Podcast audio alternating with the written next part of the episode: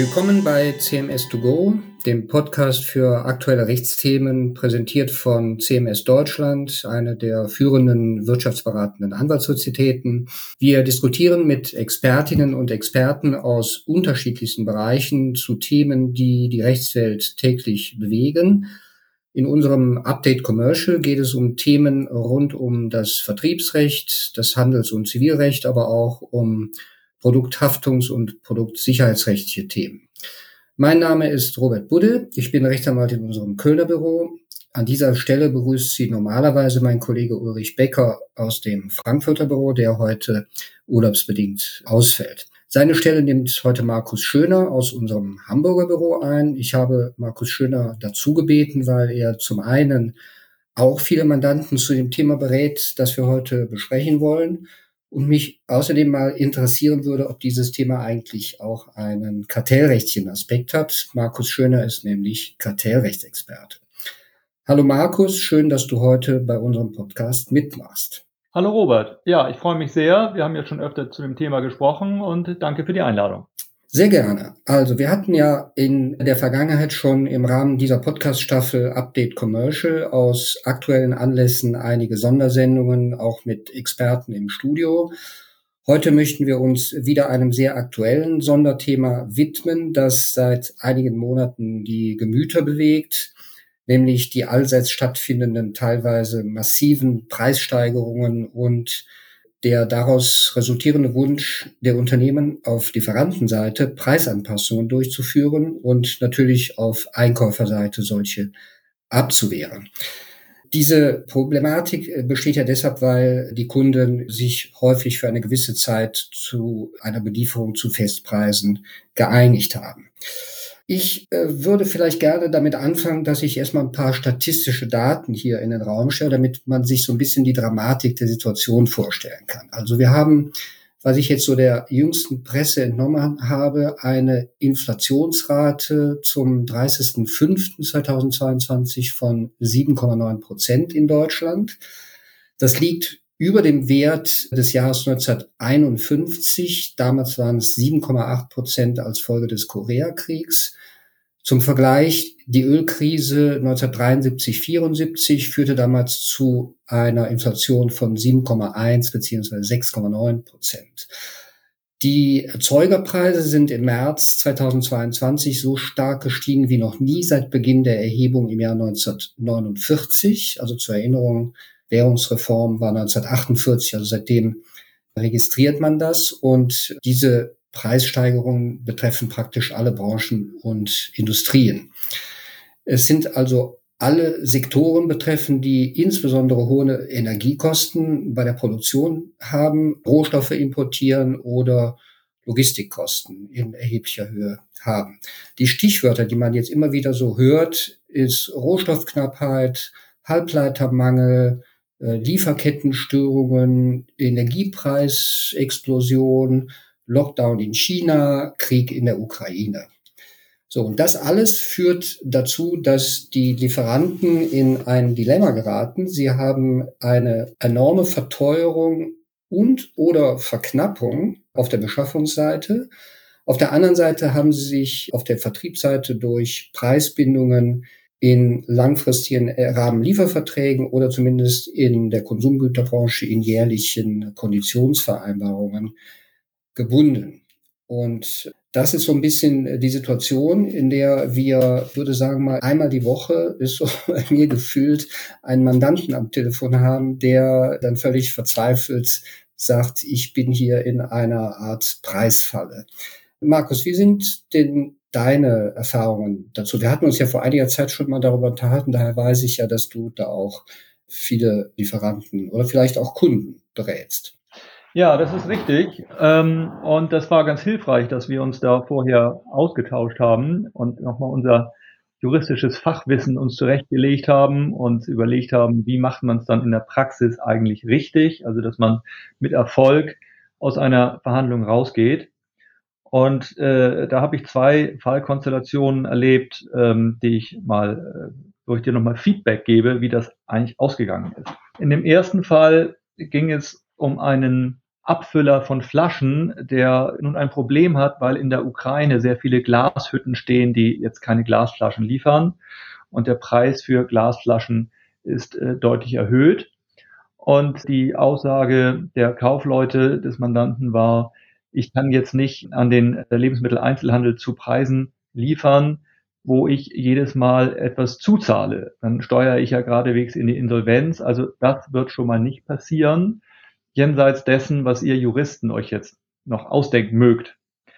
Nun gut, wir Juristen haben gesagt, wir helfen gerne, das Gespräch sinnvoll zu kanalisieren und geben euch ein paar äh, Hinweise, wie es eigentlich rechtlich ist. Und da kommt natürlich immer dieses Thema, wie du schon erwähnt hast, Force Majeure, Wegfall der Geschäftsgrundlage, Unmöglichkeit und all solche Dinge. Und wenn man in die Rechtsprechung guckt, zum Teil ja noch Entscheidungen aus nach dem Ersten Weltkrieg, als die Inflation so stark war, sieht man, wie unglaublich unsicher das ist und wie schwer es ist, überhaupt mit Wegfall der Geschäftsgrundlage weiterzukommen, weil man da sehr viel nachweisen muss, dass die Geschäftsgrundlage wirklich weg ist. Also da gibt es ganz wenig erfolgreiche Fälle, so dass man, wenn man diese Karten nicht erfolgreich spielen kann, erstmal zurückgeht und sagt, was ist überhaupt vertraglich vereinbart? Denn bevor ich keine vertragliche Vereinbarung habe, muss ich auch keine Wegfall der Geschäftsgrundlage argumentieren. Und in den Verträgen ist ja oft gar nicht genau geregelt, welche Mengen zu welchen Preisen, zu welchen Zeiten zu liefern sind, sondern es sind rudimentäre Regelungen, vielleicht schon Rahmenverträge, aber oft steht da gar nicht so viel Genaues drin an Menge Preise oft schon ja, aber Menge und Zeit steht gar nicht drin. Und dann stellt sich die Frage, ob man eigentlich verpflichtet ist, jedwede Menge zu dem dann vereinbarten Preis auch zu liefern oder ob man sagen kann, die wichtigsten Bestandteile der Einigung liegen ja noch gar nicht vor. Der Jurist sagt die Essentialia Negocii, Preis, Menge, Zeit. Wir haben uns nur über den Preis geeinigt. Wir haben uns noch gar nicht über Menge und Zeit geeinigt und deswegen gibt es gar keinen Vertrag und deswegen beliefere ich dich nicht, weil es gar keine Vertragspflicht gibt. Das ist eigentlich der intelligentere Ansatz. Ansonsten kann man natürlich nochmal darauf hoffen, dass der äh, doch recht marktmächtige Lebensmitteleinzelhandel auch verstanden hat, dass er seine Lieferanten jetzt in der Krise nicht kaputt gehen lassen kann durch überzogene Forderungen. In der Lebensmittelzeitung ist einer der Führer des Lebensmitteleinzelhandels noch zitiert worden. Alle meine Lieferanten sind eigentlich vertragsbrüchig, aber ich muss das irgendwie hinnehmen.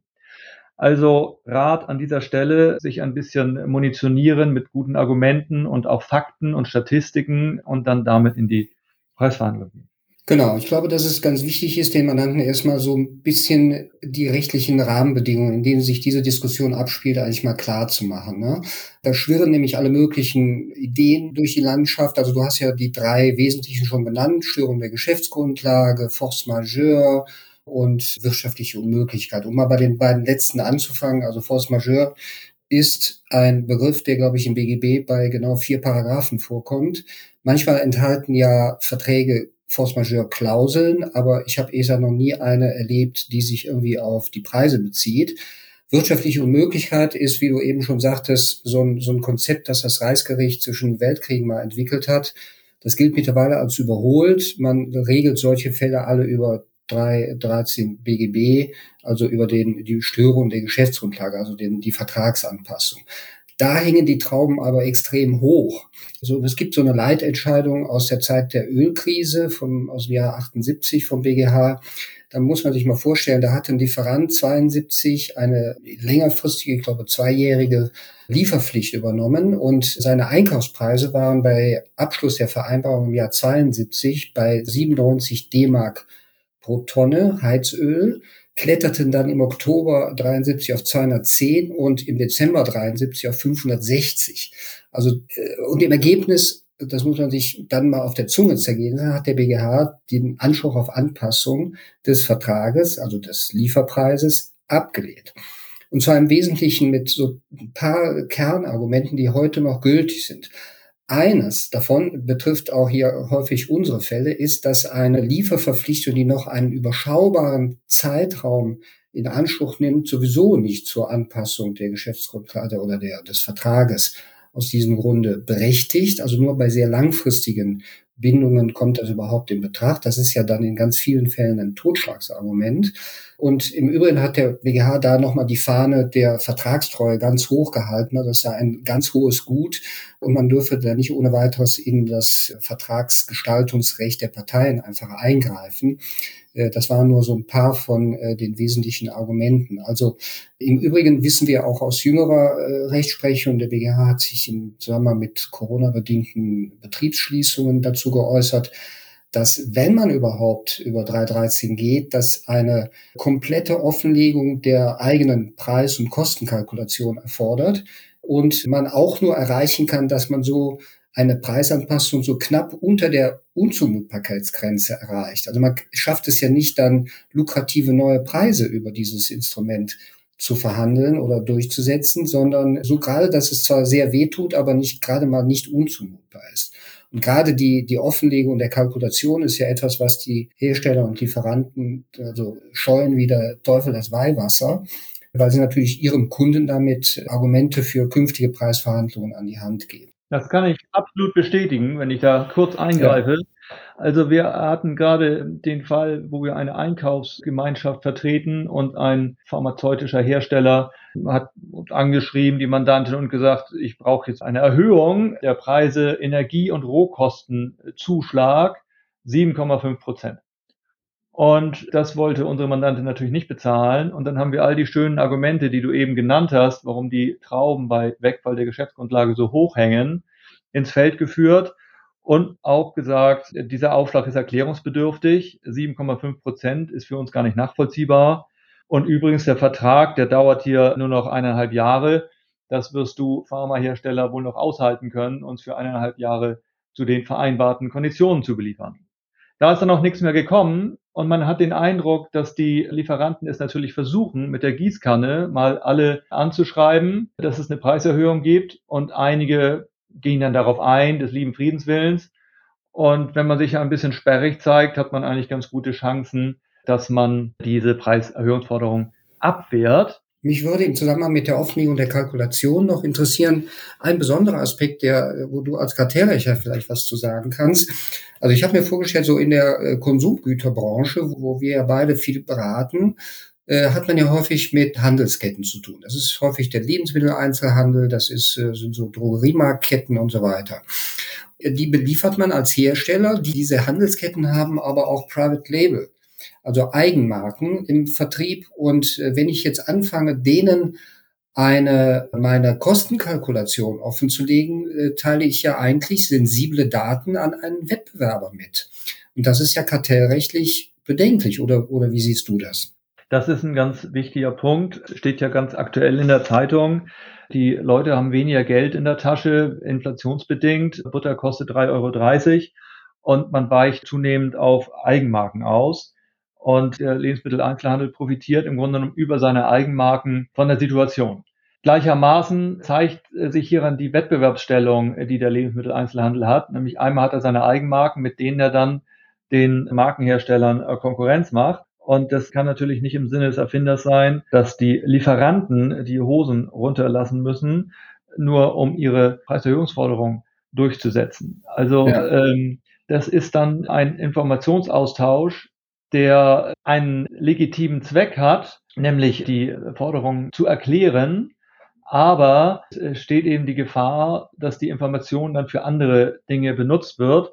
Das heißt, der Lebensmitteleinzelhandel muss im Grunde genommen eine Firewall aufbauen, um sicherzugehen, dass die Information, die er aus der Lieferbeziehung gegenüber dem Markenhersteller hat, über dessen Kosten, nicht benutzt wird für die Eigenmarke. Mhm, verstehe. Das sind also praktisch unerwünschte Nebenwirkungen ne, eines ja. solchen Preiserhöhungsverlangens.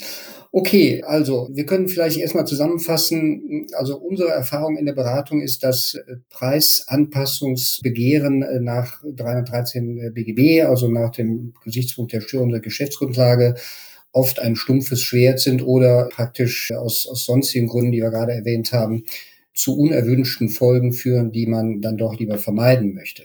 Und deshalb haben wir eigentlich die Erfahrung gemacht, dass es sich manchmal lohnt, die Mandanten zu bitten, doch erstmal ihre eigene Vertragssituation mal zu untersuchen. Das hast du ja eben auch schon angedeutet, dass man erstmal gucken muss, äh, bin ich eigentlich wirklich verpflichtet, Bestellungen anzunehmen, die der Kunde hier bei mir platziert.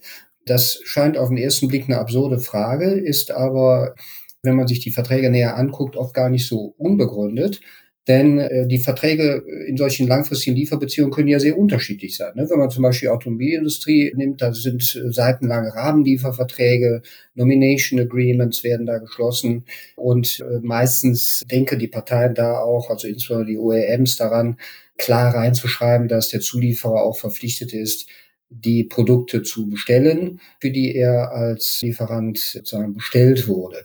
Auch da gibt es in der Rechtsprechung Ausnahmen, wo das dann doch irgendwie missglückt ist oder vergessen wurde, aber in der Regel ist das so. In der viel schnelllebigeren, kurzfristigeren Konsumgüterbranche habe ich eher andere Erfahrungen gemacht. Ne? Da machen die Parteien ja einmal im Jahr so Preisverhandlungen, dann werden die in oft langen Excel-Tabellen zusammengefasst mit allen Konditionen. Das sind dann nicht nur die Preise, das sind natürlich die Rabatte, die Aktionsrabatte, Werbekostenzuschüsse, Listungsentgelte und was die alles da so reinschreiben.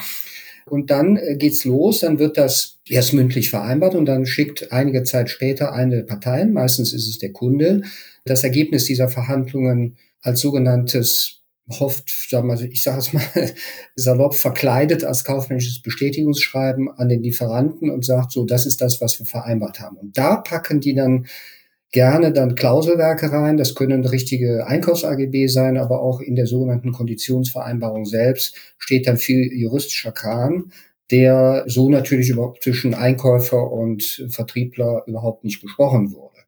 Da gibt's dann häufig so relativ klare Klauseln, so etwa so nach dem Motto, der Lieferant ist verpflichtet, hier unseren Bedarf zu decken oder es äh, verpflichtet zumindest 98, also habe ich mal gelesen, 98 Prozent des äh, Lieferservicegrades zu erreichen oder ganz eindeutig so, der äh, Lieferant verpflichtet sich Bestellungen von bei uns gelisteten Artikeln auszuführen.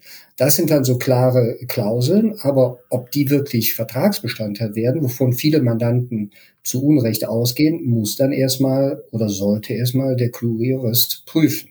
Absolut richtig. Das ist ja äh, entscheidend, dass man eine gute Vertragsdokumentation hat und sich überhaupt mal äh, klar wird, wie kommen Verträge zustande und welche Pflichten habe ich eigentlich. Ist es gelegentlich überraschend unklar, auch auf Seiten der Kaufleute.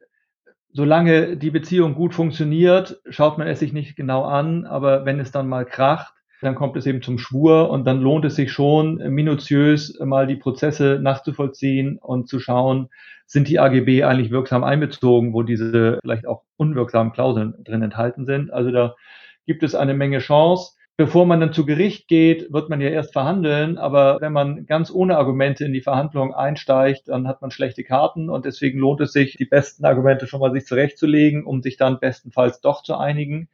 Denn Krisen sind äh, irgendwann auch mal vorbei und dann muss es weitergehen und dann ist es gut, wenn man das Tischtuch nicht zerschnitten hat, sondern einen Weg gefunden hat, wie man weiter miteinander umgehen. Genau, also die, die, die, das Problem in der Beratung ist gerade das, was du gerade angesprochen hast, dass diese Parteien dieser Lieferverhältnisse es in der Regel vermeiden, so eine Sache vor Gericht zu bringen. Also in aller Regel. Also ich äh, kenne so gut wie keine Fälle und man muss sich aus Rechtsprechung aus anderen Bereichen dann ein bisschen was zusammensuchen, um eine Argumentation aufzuziehen das, was wir häufig dann bei der Prüfung feststellen, ist, dass es eben nicht gelungen ist, diese Klauselwerke, wo sich dann diese Kontrahierungsverpflichtungen, also die Verpflichtungen, so Bestellungen auch anzunehmen, tatsächlich wirksam vereinbart worden sind. Und selbst wenn das geschehen ist, kann man in der Tat die Frage nach der AGB-rechtlichen Wirksamkeit stellen. Die will ich aber jetzt hier gar nicht vertiefen. Das ist wieder, glaube ich, ein Thema für eine eigene Podcast-Folge. Aber häufig haben wir dann am Ende einer solchen Vertragsprüfung die Situation dessen, was wir hier gerne die nackte Konditionsvereinbarung nennen, in Anführungszeichen. Das ist also wirklich nur die Vereinbarung der Preise und Bedingungen, Rabatte und so weiter, plus eine Laufzeit. So, und dann sagen die Mandanten jubeln dann manchmal schon verfrüht und sagen, ja gut, wenn das also gar nicht wirksam Vertragsbestandteil geworden ist, dass ich wirklich liefern muss, dann kann ich das ja von der Vereinbarung neuer Preise abhängig machen.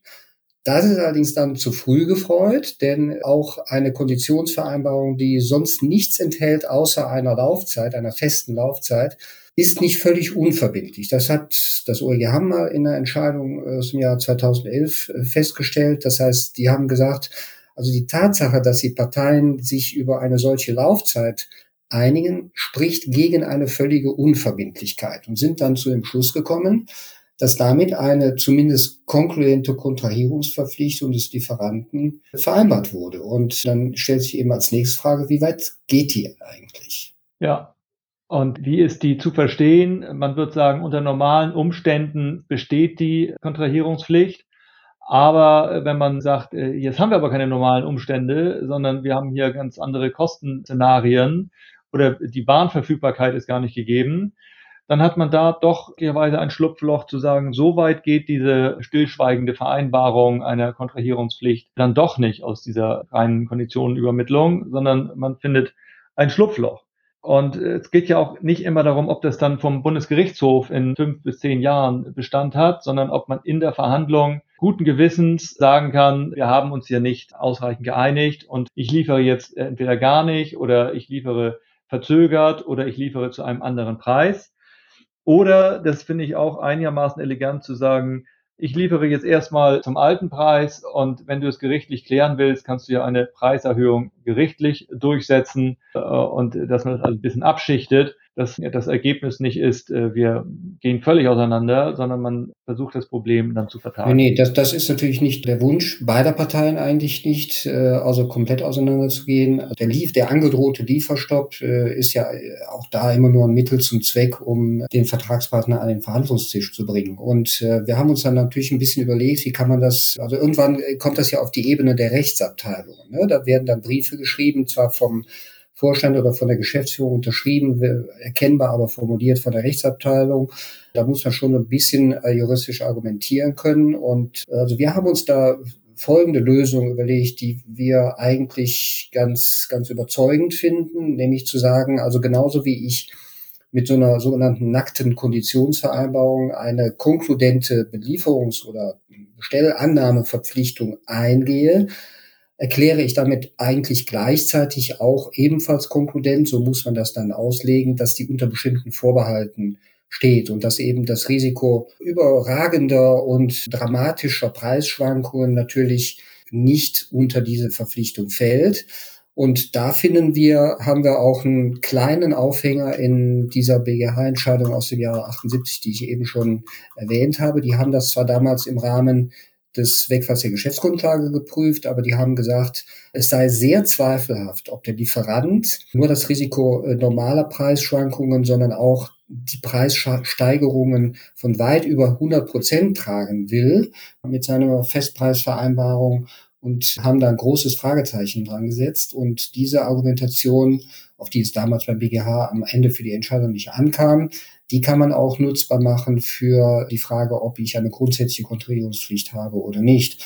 Und äh, ich finde, so wird das Ganze eine runde Sache. Ich finde aber, und ich hatte ja eingangs erwähnt, dass, dass mich auch da so ein bisschen mal der kartellrechtliche Aspekt interessieren würde. Und äh, da würde ich, also wenn wir schon überlegen oder prüfen, gibt es eine vertragliche Verpflichtung, Einzelgeschäfte abzuschließen und den Kunden zu beliefern und vielleicht feststellen, dass es die vielleicht gar nicht gibt. Wie sieht's denn kartellrechtlich eigentlich aus? Zumindest wenn ich Normadressat bin.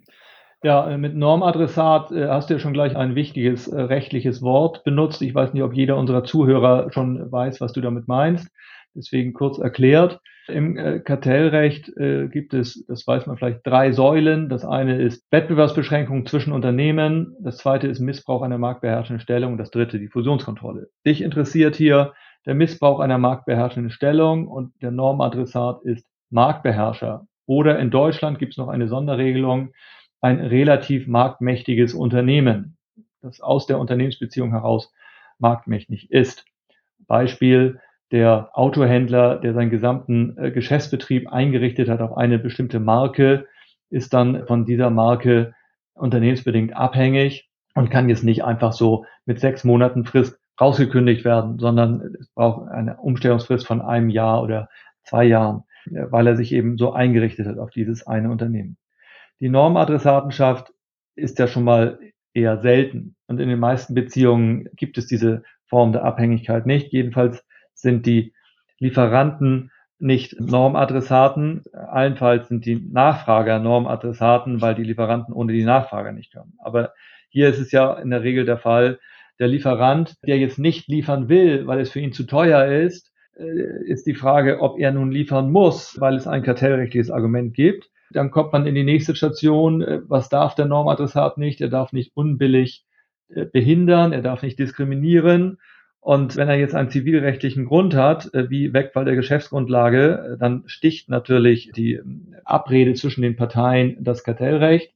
Und er, er muss dann nicht liefern, wenn er dazu gar nicht verpflichtet ist und wenn er dann auch andere nicht beliefert und insoweit auch nicht diskriminiert oder unbillig behindert. So dass man sagen kann, das Kartellrecht spielt ganz selten eine Rolle. Manchmal kann man darüber nachdenken, jemand ist marktbeherrschend und es gibt nun mehrere Abnehmer, die alle gerne äh, beliefert werden wollen. Und wen muss er denn jetzt eigentlich beliefern?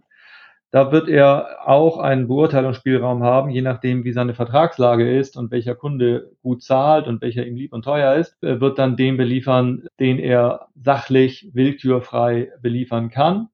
Und derjenige, der sich falsch behandelt fühlt, der wird es schwer haben, dem Lieferanten in die Karten zu gucken und zu sehen, warum habe ich es nichts bekommen, denn der äh, Lieferant ist nicht verpflichtet, alle möglichen Faktoren offen zu legen sodass der äh, Lieferant kartellrechtlich in der Regel keine Chance hat, äh, mhm. gegen den, äh, dass der Abnehmer in der Regel keine Chance hat, gegen den Lieferanten kartellrechtlich vorzugehen. Ja.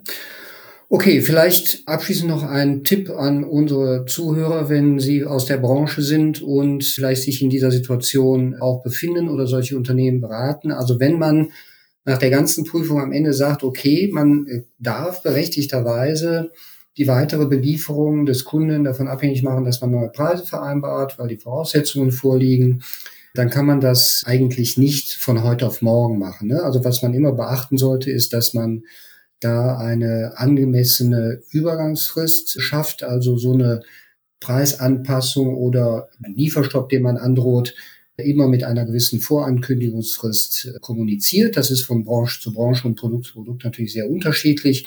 Da ist so eine Leitentscheidung, die äh, da neue Maßstäbe gesetzt hat vom OEGM vor zwei Jahren mal erlassen worden. Die haben gesagt, äh, und zwar selbst noch nicht mal in einem Vertragsverhältnis, sondern da gab es nur eine Geschäftsverbindung. Und selbst eine reine Geschäftsverbindung ist ein Schuldverhältnis, so, sogenanntes Schuldverhältnis ohne primäre Leistungspflicht, so wie bei uns. Ne? Also das Schuldverhältnis, ohne dass ich zu leisten verpflichtet bin, weil ich ja nicht liefern muss. Und das ist wiederum ein geschäftlicher Kontakt im Sinne von 311 BGB und da müssen Schutzpflichten nach 241 beachtet werden. Also man muss da auf die Belange des Kunden Rücksicht nehmen. Der hat ja ein Vertrauen darauf, dass er erstmal auf der Basis der Vereinbarung weiter beliefert wurde. Und der darf jetzt nicht total überrascht werden, dass auf einmal sein Lieferant sich weigert. Also da werden Fristen, je nachdem, was es für Produkte sind, also in der Konsumgüterindustrie würde ich sagen, ist so ein Monat, ein bis zwei Monate sollte man da doch Vorlauf haben. Das vielleicht noch als Tipp zum Abschluss und damit man sich da nicht schadensersatzpflichtig macht. Und ich glaube, dann sind wir jetzt schon, wenn ich so auf die Uhr blicke, am Ende unserer heutigen Folge. Markus Schöner und ich hoffen, dass es Ihnen gefallen hat und Sie vielleicht ein paar Anregungen mitgenommen haben, wie man mit den Problemen der Preisfalle umgehen kann. Wir hoffen, dass Sie bald wieder bei uns reinhören und wie immer die Bitte, wenn Sie Fragen, Anmerkungen, Anregungen haben, wenden Sie sich gerne Markus und mich. Unsere Kontaktdaten finden Sie wie immer in den Show Notes. Dort finden Sie auch weitere Informationen zum Podcast und wie Sie zum Beispiel auch unseren CMS Newsletter für Commercial abonnieren können. Da stehen auch immer interessante Dinge drin. Bis zum nächsten Mal, ihr Robert Budde und Markus Schöner.